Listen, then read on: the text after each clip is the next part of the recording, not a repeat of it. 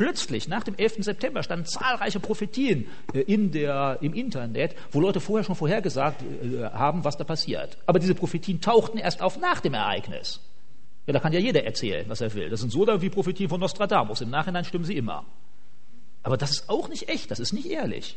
Oder als die Mauer in, äh, in Berlin gefallen ist. Plötzlich habe ich dann in einer Internetseite gelesen, ich, dieser, da war ein Prophet, charismatischer Prophet, er hätte schon zehn Jahre vorher, als er an der Berliner Mauer war, gesehen, dass sie fiel. Und wann hat er das veröffentlicht? Nach dem Mauerfall. Ja, da muss man sagen, hey, also da bin ich immer ein bisschen skeptisch. Ja, sagt er nicht, er hat sich vorher nicht getraut, genau. Aber da muss man sehr guten Glauben diesen Menschen erstmal haben. Und da bin ich skeptisch, weil ich weiß, die Welt ist voller Betrüger, ehrlichen und unehrlichen Betrüger. Ja, ich meine, ehrliche Betrüger meine ich einfach, die, die selbst es nicht merken, dass sie andere betrügen, die es aus guten Motiven tun. Ja, aber es ist dann trotzdem schlecht. Und ich meine, ich bin unter anderem auch Kirchengeschichtler. Was ich euch aus der Kirchengeschichte erzählen kann, das ist ja manchmal so haarsträubend, was die Christen da gemacht haben. Wo sie haben peinlich, schweigt bloß darüber. Oder vor einem halben Jahr, da gab es einen Zeitungsartikel in der Welt. Da habe ich gedacht, oh peinlich, hoffentlich liest das keiner. Das war dann in Mexiko. Da war in Mexiko, hatte ein charismatischer Christ von Gott die Prophetie bekommen, er soll ein Flugzeug entführen. Und dann hat er ein Flugzeug entführt, heute sitzt er in der psychiatrischen Klinik. Ja, wirklich, das ist gelandet wieder und dann kam in die psychiatrische Klinik. Und ich sage, hey, warum soll Gott dich denn auftragen, ein Flugzeug zu entführen? Erweckungsbewegung in Zürich vor 150 Jahren. Zwei Schwestern bekommen plötzlich die Offenbarung, die eine soll die anderen töten, gerade vor Ostern, Karfreitag. Und dann wird sie in drei Tagen wieder auferstehen, das ganze Dorf wird zum Glauben kommen. Was machen die? Die ganze Gemeinde trifft sich, die Schwester wird getötet, sie beten drei Tage und Nächte dabei und nach drei Tagen steht die Polizei vor der Tür. Ja, und die Schwester wird beerdigt. Das ist doch schlimm, ist das, oder? Oder denkt an die Täufer von Münster, den Propheten Jan Mattis, der von Gott Prophetie bekommt, du sollst die Katholiken totschlagen. Von Gott Auftrag, Reich Gottes aufrichten. Und dann sagt er, und die Ehe wird aufgehoben und Gemeinschaftseigentum und so weiter. Alles von Gott. Und hinterher stellt sich heraus, alles endet in einem Blutbad. Ah, schlimm. Wie sehr verunehrt das Gott. Und die Leute lassen sich manipulieren, weil die Leute so eindrücklich auftreten, so überzeugend auftreten dabei. Oder Benny Hinn, der in der Fernsehsendung auftrat, Ende der 90er Jahre, und sagt in der nächsten Fernsehsendung, da würde Jesus leibhaftig in seinem Sender erscheinen. Er ist natürlich nicht erschienen, was uns nicht wundert. Ja, aber wird nicht Gott da eher verunehrt als geehrt? Müssen Leute nicht denken, da sind lauter Betrüger am Werk? Da wird Gefühl geweckt, da werden große Erwartungen geweckt und es kommt nicht so? Da war ich vor einigen Monaten in Hannover in der Gemeinde. Da kommt eine junge Frau auf mich zu und sagt, sie hatte in einer anderen Gemeinde eine Prophetie bekommen. Da hat ihr jemand gesagt, deine Stimme, du hast eine Stimme aus Gold und ich sehe dich, wie du im Fernsehen auftrittst und wie du ganz groß rauskommst. Und dann hat sie gesagt, ja, jetzt hat sie einmal im Anbetungsteam mitgesungen, ob das denn schon die Erfüllung der Prophetie wäre. Es wird so viel da gesagt, man sagt, ah, das ist so unecht.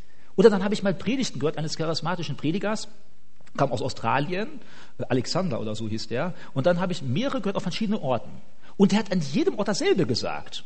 Da hat er mich gesagt, und ich habe, als ich hergekommen, gesehen, einen Engel. Und er kam vom Himmel herunter und über der Stadt war eine tiefe, dunkle Wolke. Und plötzlich ist ein Licht aufgeleuchtet und das war eure Gemeinde. Hat er jeder Gemeinde gesagt. Wo ich mir dann schon gefragt habe, hat Gott den allen dasselbe gesagt? Gibt es keine Gemeinde, die er besucht hat, wo vielleicht Sünde war, wo Umkehr gebraucht wird, wo Buße nötig ist? Ja, da wird auch vielfach so sehr gesagt, wonach das Herz sich sehnt. Das, was man gerne hören will, allgemeine biblische Wahrheiten. Und das ist das Problem mit charismatischer Prophetie. Wo Charismatiker ja selbst sagen, in den meisten Fällen erfüllt es sich nicht. Oder eben schwammig. Da muss man sagen, dadurch wird echte Prophetie Gottes entwertet. Und das ist schlimm, das sollten wir eher sein lassen. Es gibt hundertprozentig echte Prophetie Gottes. Es gibt Dinge, wo Gott uns mitteilt, was für unser Leben wichtig ist. Aber das ist nicht für den Konsum in jedem Gottesdienst. Das ist nicht alltäglich jede Woche. Die außergewöhnlichen Gott Mitteilungen Gottes waren selbst im Leben eines Paulus, der ja immerhin nicht irgendwer war, höchst selten. Paulus war wahrscheinlich etwa 20 Jahre unterwegs im Dienst für Jesus. Und wie häufig hat er übernatürliche prophetische Mitteilungen bekommen? Vielleicht einmal bei seiner Berufung vor Damaskus. Okay. Und dann 14 Jahre in der Wüste, keine Prophetie. Steht, könnt ihr lesen, Galater 1. 14 Jahre, arabische Wüste, keine Prophetie. Danach in seinen ganzen Missionsreisen lesen wir von zweimal, wo er übernatürliche Mitteilung bekommt, wo er hingehen soll. Einmal steht der Heilige Geist wehrte ihm, als er nach Galatien gehen wollte. Und dann kommt der Mann nach, von Mazedonien und sagt, komm herüber und hilf uns. Und sonst, wo sind seine Anweisungen, dass er nach Ephesus gehen soll, nach Korinth gehen soll, nach Rom gehen soll? Nix. Und das ist ja nicht immer irgendwer. Und dann wird die Erwartungshaltung für manche Christen aufgebaut, Gott würde nun bei jeder noch so klitzekleine Erfahrung dir eine übernatürliche Mitteilung geben müssen, was du zu tun hast. Ich erinnere mich an ein Gespräch mit einem ehemaligen Bibelschüler, der war sogar verunsichert, dass er jetzt ein Zeichen von Gott erwartete, welchen Computerdrucker er nun kaufen solle oder nicht. Also ich war fast versucht, ihm zu sagen, hey, bei solchen Kleinigkeiten kümmert sich Gott nicht drum, aber das wäre auch falsch. Gott kümmert sich auch um Kleinigkeiten.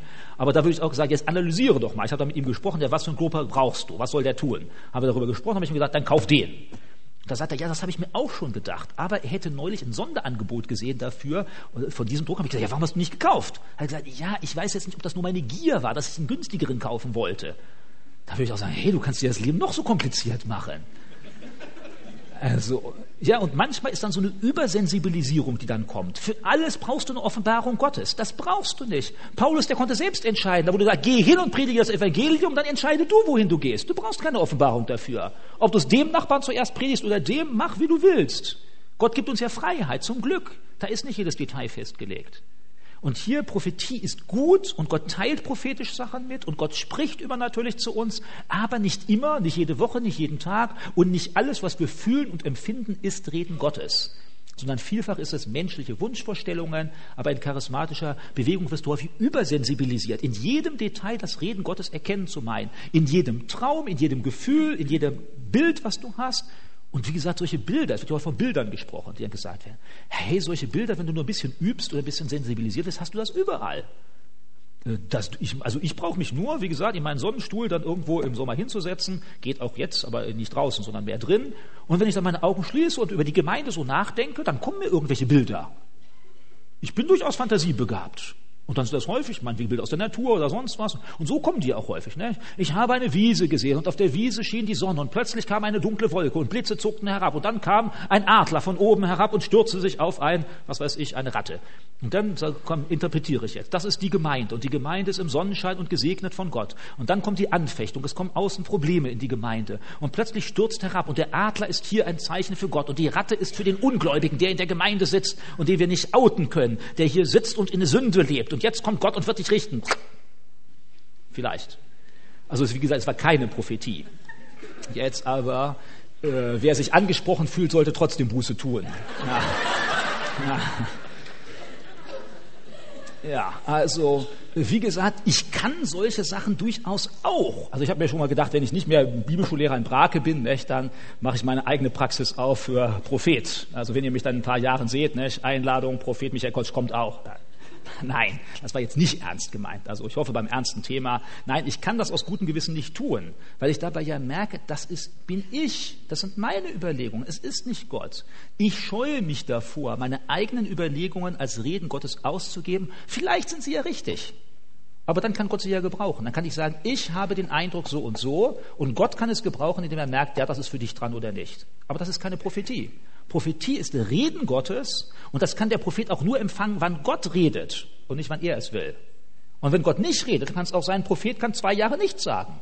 Ist trotzdem noch Prophet, weil Gott nicht redet.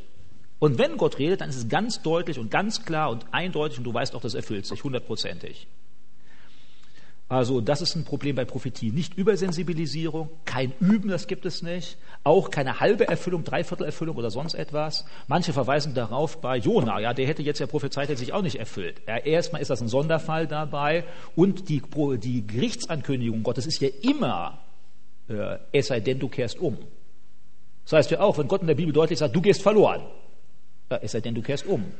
Sehr klar, wer Buße tut, dann ist Gott immer bereit zu vergeben. Das ist eindeutig im Neuen und im Alten Testament. Und das gab bei Jona auch. Also hier würde ich nicht Jona sagen, Gott hat was versprochen und hat hinterher was anderes getan.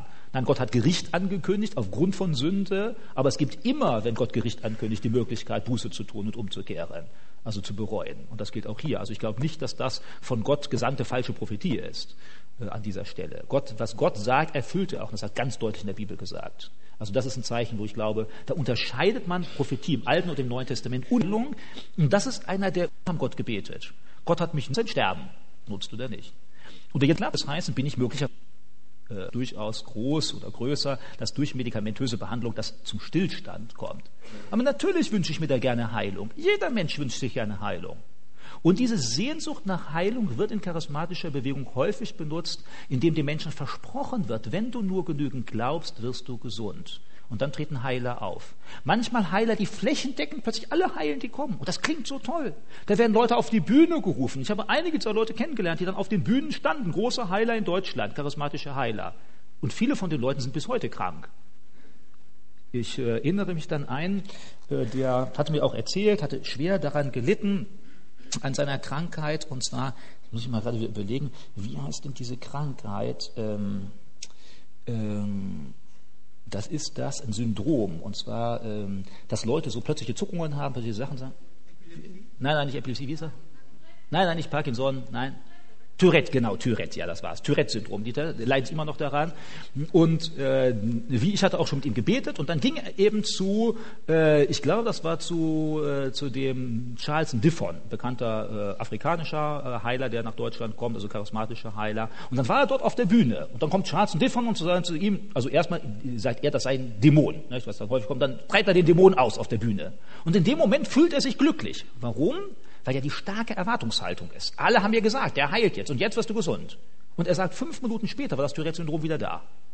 Auf der Bühne galt er als Geheilter. Alle Leute haben gesehen, haben Gott gejubelt und gelobt, dass er geheilt ist.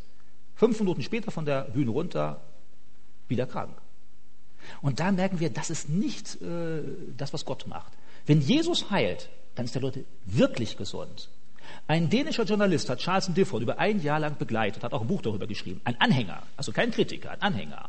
Und er schreibt, dass nach einem Jahr von den Leuten, die bei Charles Difford gewesen waren, äh, maximal 40 Prozent noch gesund sind. Bei vielen ist schon nach wenigen Stunden die Krankheit wieder da. Ist das Heilung von Gott? Nein. Und viele derer, die nach, nach einem Jahr gesund sind, Heilungen, die heute Mediziner erst als psychosomatisch sagen würden. Und da merken wir, das hat dann auch nicht mit Heilung von Gott zu tun. Da könntest du genauso zu irgendwo hingehen, ein paar Placebo schlucken und bist dann genauso gesund. Wie gesagt, nicht, dass ihr mich falsch versteht. Ich bin überzeugt, 100% überzeugt, Gott heilt heute auch noch. Und zwar außergewöhnlich und wunderbar. Wir haben das zum Beispiel in der Bibelschule. Habt ihr das miterlebt? Jetzt im Winter? Weiß nicht, habt ihr miterlebt? Einer unserer Mitarbeiter, also der Eduard Adam, die haben ja mehrere Kinder. Das eine, die ältere Tochter, leidet an Diabetes. Und der Sohn hat im Herbst Diabetes analysiert bekommen. Und zwar von drei Ärzten unabhängig. Auch von der Spezialklinik für Diabetes. Die waren total frustriert am Boden dabei. Die Gemeinde hat gebetet, die Bibelschule hat gebetet. Manche haben darauf gehofft, es passiert was. Andere haben gesagt, kann ja sowieso nichts passieren. Wir haben gebetet. Und dann äh, sind sie zu einer Untersuchung Anfang des Jahres, keinen Diabetes mehr festzustellen. Und wer von euch medizinisch sich auskennt, normalerweise Diabetes verschwindet nicht einfach. Wenn du sie hast, hast du sie. Geht nicht wieder weg. Und die Ärzte wissen nicht warum. Die haben erst gedacht, ach, wir haben eine falsche Diagnose gehabt. Haben sie nachgeschaut, Unterlagen, drei Ärzte unabhängig voneinander eindeutig Diabetes festgestellt. Das ist ein Wunder Gottes. Gott tut heute Wunder. Ganz eindeutig. Nur das Problem der charismatischen Bewegung ist, hier, ist das, hier werden Wunder versprochen. Oder hier wird so getan, als ob du einen Anspruch auf Wunder hättest. Oder wenn du nur genug glauben würdest, dann würde Gott das Wunder tun. Und Glauben wird häufig missinterpretiert als Einbildung. Einer der bekanntesten Führer der charismatischen Bewegung, dieser Rema-Bewegung, die er sehr stark vertreten, äh, ist der Kenneth Hagen. Und der hatte auch geschrieben, dass er über Jahre lang gebetet hat, dass er gesund wird. Und dann hat er nach außen schon bekannt, man nennt das dann Proklamieren in der charismatischen Bewegung, Gott hat mich geheilt. Und dann sagte, das war aber so schwierig, weil er die Schmerzen noch gespürt hat. Ja, dann würde ich sagen, hey, das ist doch vollkommener Quatsch. Dann sagt, du bist noch krank, wenn du die Schmerzen spürst.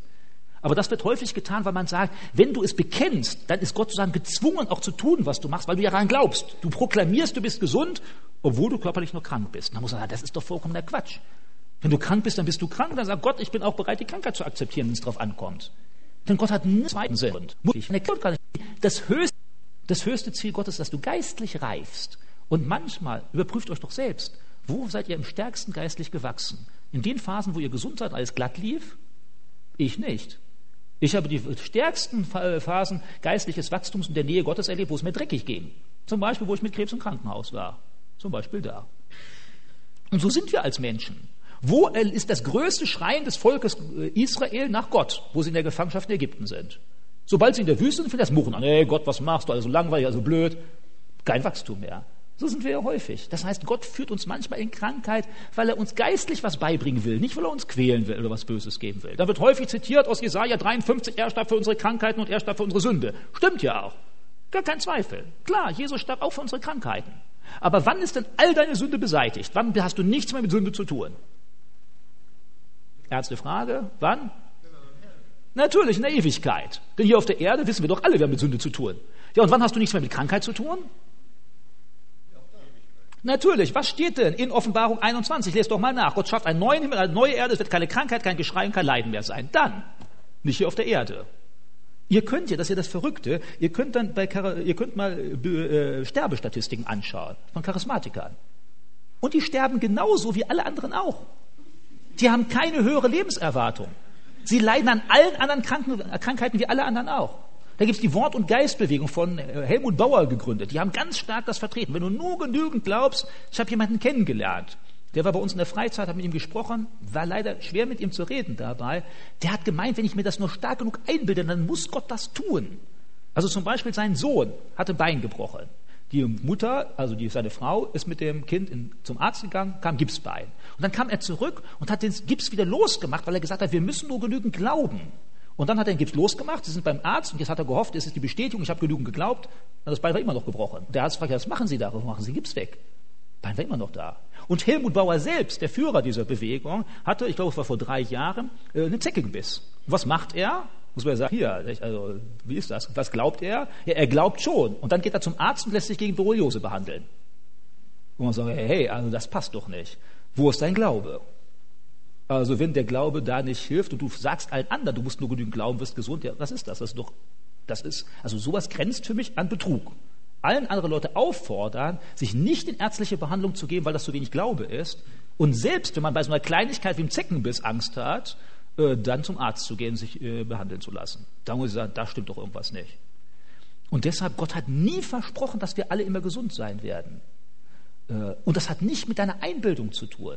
Hier wird dann eben so vermittelt, wenn du nur stark genug daran glaubst, das heißt stark genug die Überzeugung. Aber Glauben heißt doch Vertrauen auf Gott. Und wenn du stark genug Gott vertraust, dann kannst du vielleicht auch sagen, Gott, ich weiß, ich leide jetzt, aber du stehst mir im Leiden bei. Das ist vielleicht das Reden Gottes. Und an einer anderen Stelle macht Gott wieder gesund.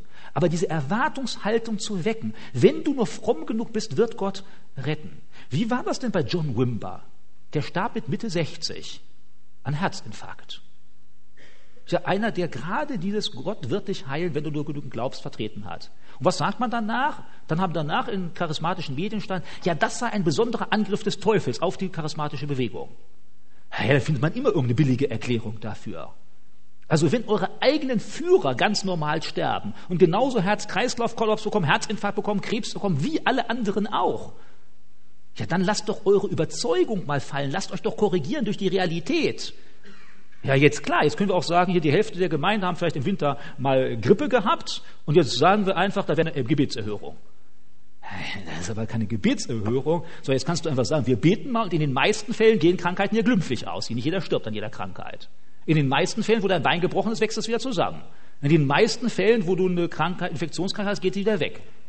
Und ich bin ja überzeugt, du sollst Gott darum bitten.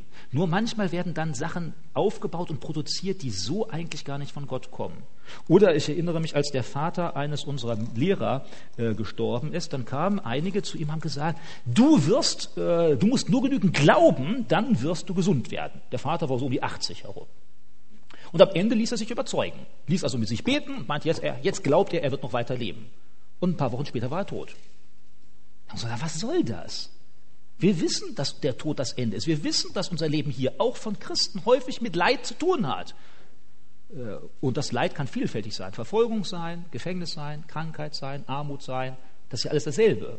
Gott nimmt so nicht die Krankheit weg, lässt uns aber verfolgen und umbringen. Äh, das wäre ja blöd dabei. Sondern Gott manches mutet er uns zu. Und hier wird in der charismatischen Bewegung der Eindruck erweckt, Gott würde das tun. Darüber hinaus, diese christlichen Heiler, fast nie fragen sie und suchen danach und sagen, hey, du musst aber erst Buße tun und du sollst krank bleiben oder so. Wird nie danach gefragt, sondern dann kommen die nach vorne, zack, auf, Hände auflegen und jetzt sollst du gesund werden. Aber was ist denn mit denen, die krank sind aufgrund der Sünde? Denen müssten wir doch vorne auf der Bühne sagen, du hast die und die Sünde, kehre um, dann wirst du gesund. Wo wird das getan? Oder wo wird getan, Gott will, dass du weiter krank bleibst? Was ist bei dem Blindgeborenen? Der ist so und so viele Jahre krank. Stell dir vor, der wäre jetzt in all den Jahren immer mal wieder zum charismatischen Heiligen gesagt, du wirst gesund. Das geht doch gar nicht. Sondern Gott bestimmt doch, wer krank ist und wer gesund ist. Und an ihn können wir uns wenden. Und Gott benutzt manchmal Menschen dafür, das ja. Aber es gibt keinen Automatismus, es gibt keine generellen Pauschalversprechen, es gibt keine Leitfreiheit für Menschen. Und jeder erfährt das in seinem eigenen Leben, egal wie intensiv du glaubst. Hier wird Frömmigkeit missinterpretiert, sozusagen als ob du magisch ein Mittel in der Hand hättest, Gott zu manipulieren, dass er dich gesund macht. Nein, wenn er will, dann kann dein treues und regelmäßiges Gebet dazu führen, dass er dich erhört und dich heilt. Dafür musst du keine große Show machen. Aber es gibt keinen Automatismus und kein generelles Versprechen. Und das wird, glaube ich, in der charismatischen Bewegung auch falsch gemacht. Ich möchte diese Sache mal abschließen, weil sonst wird das alles zu lang. Ich werde jetzt zu einer Fragezeit übergehen. Ich werde zuerst die Fragen nehmen, die ich hier bekommen habe, auf Zetteln, werde darauf antworten, dann könnt ihr euch gerne melden. Ich möchte noch einmal sagen, ich bin mir bewusst, dass das, was ich sage, nur ein Teil ist. Vieles könnt ihr nachlesen, dem, was ich geschrieben habe. Ich lege nachher noch etwas dahin. Könnt ihr auch gerne mit mir sprechen, noch in Gesprächen nachher, wenn es persönlich ist. Und ich sage nochmal, nicht alle Charismatiker vertreten alles, was ich sage. Manche vertreten das eine ja, das andere mehr, das andere weniger, aber das sind so typische Merkmale. Und ich will auch nochmal betonen, ich halte vieles an der charismatischen Bewegung für gut. Viele Charismatiker können für uns eine Herausforderung sein. Viele Charismatiker sind sehr dynamisch, begeistert von Gott. Sie wollen hingehen, sie sind opferbereit, vielfach. Das können wir uns, das fasziniert und das herausfordert. Das heißt aber nicht, dass ihre Lehre in jedem Fall richtig ist. Sie sind häufig innovativ, das heißt neue Ideen, wie man Gott loben könnte, was man machen könnte. Auch das ist durchaus gut. Sie betonen stark den Lobpreis Gottes, das ist gut. Sie erwarten stark das Handeln Gottes im Alltag, auch das ist gut. Aber das ist noch nicht eine Rechtfertigung, dass die Lehre, die dahinter steht, das Richtige ist. Was ich da kritisieren würde, ich habe es an einigen Stellen genannt, ist, und das ist, glaube ich, ein Hauptproblem, wo Charismatiker und Nicht-Charismatiker zusammenkommen, ist, man hat eine andere Art von Frömmigkeit. Charismatische Frömmigkeit ist sehr stark Erfahrungsfrömmigkeit. Und nicht charismatische ist häufig eine, die auf die Bibel aufbaut. Und wenn Charismatiker und Nicht-Charismatiker zusammen lesen, reden, dann sagt der eine, aber in der Bibel steht das doch so und so. Und dann sagt der andere, aber ich habe das doch erlebt, ich habe das doch erfahren, ich habe das doch gefühlt, dass Gott da war und zu mir gesprochen hat. Und dann redet man aneinander vorbei. Das heißt, man trifft sich nicht, man redet auf verschiedenen Kategorien. Und auch viele charismatische Christen nehmen nicht charismatische Christen nicht ernst. Ich erlebe das immer wieder. Immer wieder, wenn ich mit ihnen spreche, manche sagen mir das auch und sagen, ja, ey, du hast ja nicht so den Heiligen Geist wie wir. Dann kannst du sagen, was du willst.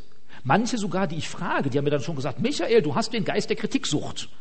Obwohl ich nur gefragt habe, ja, woher kommt denn da deine Prophetie? Was ja legitim ist. Ich bin sogar beauftragt, steht ja hier, 1. Korinther 14, da steht ja, ich bin beauftragt zu prüfen.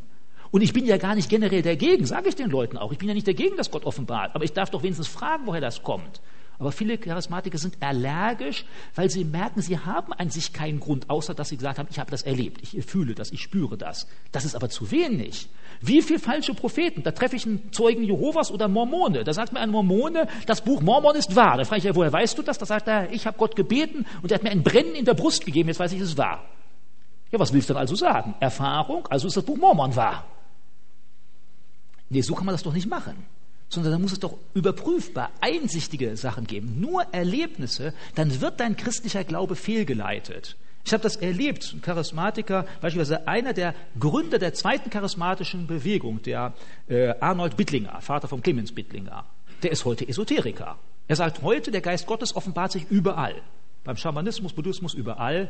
Das war ursprünglich nicht so. Warum kommt es? Weil er so stark nur auf die Erfahrung geschaut hat und dann gemerkt hat, die Erfahrung des Schamanen sind genau dieselbe, wie er sie in seiner Gemeinde hat. Also muss das auch derselbe Geist sein, der dahinter steckt. Und das ist problematisch. Da müssen wir genauer hinschauen. Also deshalb, wenn ihr Gespräche habt, erstmal achtet darauf, ihr müsst euch beide ernst nehmen. Nicht der eine ist besser, der andere ist schlechter. Und wenn du meinst, du redest in Zungen, dass der Heilige Geist, dann in keinem Fall schau auf den anderen herab. Äh, denn das ist kein, kein Zeichen größeren christlichen äh, Wachstums. Und das ist meistens ein Problem, was in Gemeinden zu Gemeindespaltungen beiträgt. Ich habe leider kaum eine Gemeinde erlebt, was ich wirklich traurig finde, wo Leute, die ein bisschen charismatisch gesonnen sind, mit denen gut zusammenleben, die nicht charismatisch gesonnen sind. Warum? Weil ich immer erlebt habe, dass Christen, die für charismatische Sachen begeistert sind, haben dann plötzlich den missionarischen Auftrag und meinen, alle anderen müssten sein wie sie. Manchmal sagen sie das, manchmal tun sie es einfach. Häufig wird dann erstmal unter der Oberfläche dafür geworben. Gar nicht geworben, komm Jesus näher, sondern du musst auch Zungen reden, du musst auch Prophetie haben. Und da merken wir schon, das ist doch fehlgeleitet. Vielleicht will ja Gott gar nicht, dass du Zungenreden hast. Vielleicht hat er für dich eine ganz andere Gabe. Ich habe ja gesagt, 30 verschiedene Begabungen geistig im Neuen Testament. Warum denn gerade die? Danach wird nicht mehr gefragt. Und dann merkt man, und dann plötzlich entsteht so eine kleine Clique. Und diese Clique meint Jesus, wir sind die einzig Geistlichen. Wir sind die richtig vom Heiligen Geist erfüllten. Und die anderen sind ein bisschen darunter. Und deshalb, wir müssen ja die anderen gewinnen, dass sie auch diese tolle Erfahrung machen. Und dann kann darüber nicht mehr gesprochen werden. Und dann nennst du Bibelverse, aber dann sagst du, ich habe das doch erlebt und das ist doch von Gott. Und dann ist jede Gesprächsgrundlage entzogen. Das heißt, wenn du nicht bereit bist, als jemand, der da begeistert von ist, das zurückzustecken oder auch in Frage zu stellen, ist jedes Gespräch überflüssig. Weil es dann nur noch darum geht, entweder wirst du auch Charismatiker, ja, oder äh, ich erkenne dich halt nicht an, du bist nicht richtig dabei. Und das ist ein riesiges Problem. Der Sonntagsdienst und betest du so, dass er gar nicht erfüllen will, sondern du musst nur richtig beten, dann kommt das dabei raus. Und dann, und dann war aber nicht biblische Grundlage. Manchmal wurde die Bibel bloß mit einem Vers benutzt dabei. Und man, das ist es nicht. Die Bibel sagt uns ganz deutlich, Gott sagt es auch, daran sollen wir uns festhalten. Das ist das, was Maßstab ist davon. Und äh, das wird häufig in charismatischen Bewegungen am Rande gestellt. Dann sind eigene Erfahrungen, eigene Offenbarungen. Ich habe euch das gesagt mit der Besessenheit. Da wird nicht gesagt, was steht in der Bibel über Besessenheit, sondern da werden irgendwelche menschlichen Sachen äh, gebindet. Ich habe aus meiner Erfahrung kennengelernt, das und das sind die Kennzeichen. Und das klappt so nicht, das geht so nicht. Ja, jetzt habe ich ja nochmal angekündigt. Also ich wollte euch nur sagen, es gibt Stärken der charismatischen Bewegung, es gibt Schwächen dabei. Wir sollten sie nicht generell verurteilen, aber in dem Miteinander gibt es häufig Probleme, weil man nicht auf derselben Grundlage miteinander arbeitet.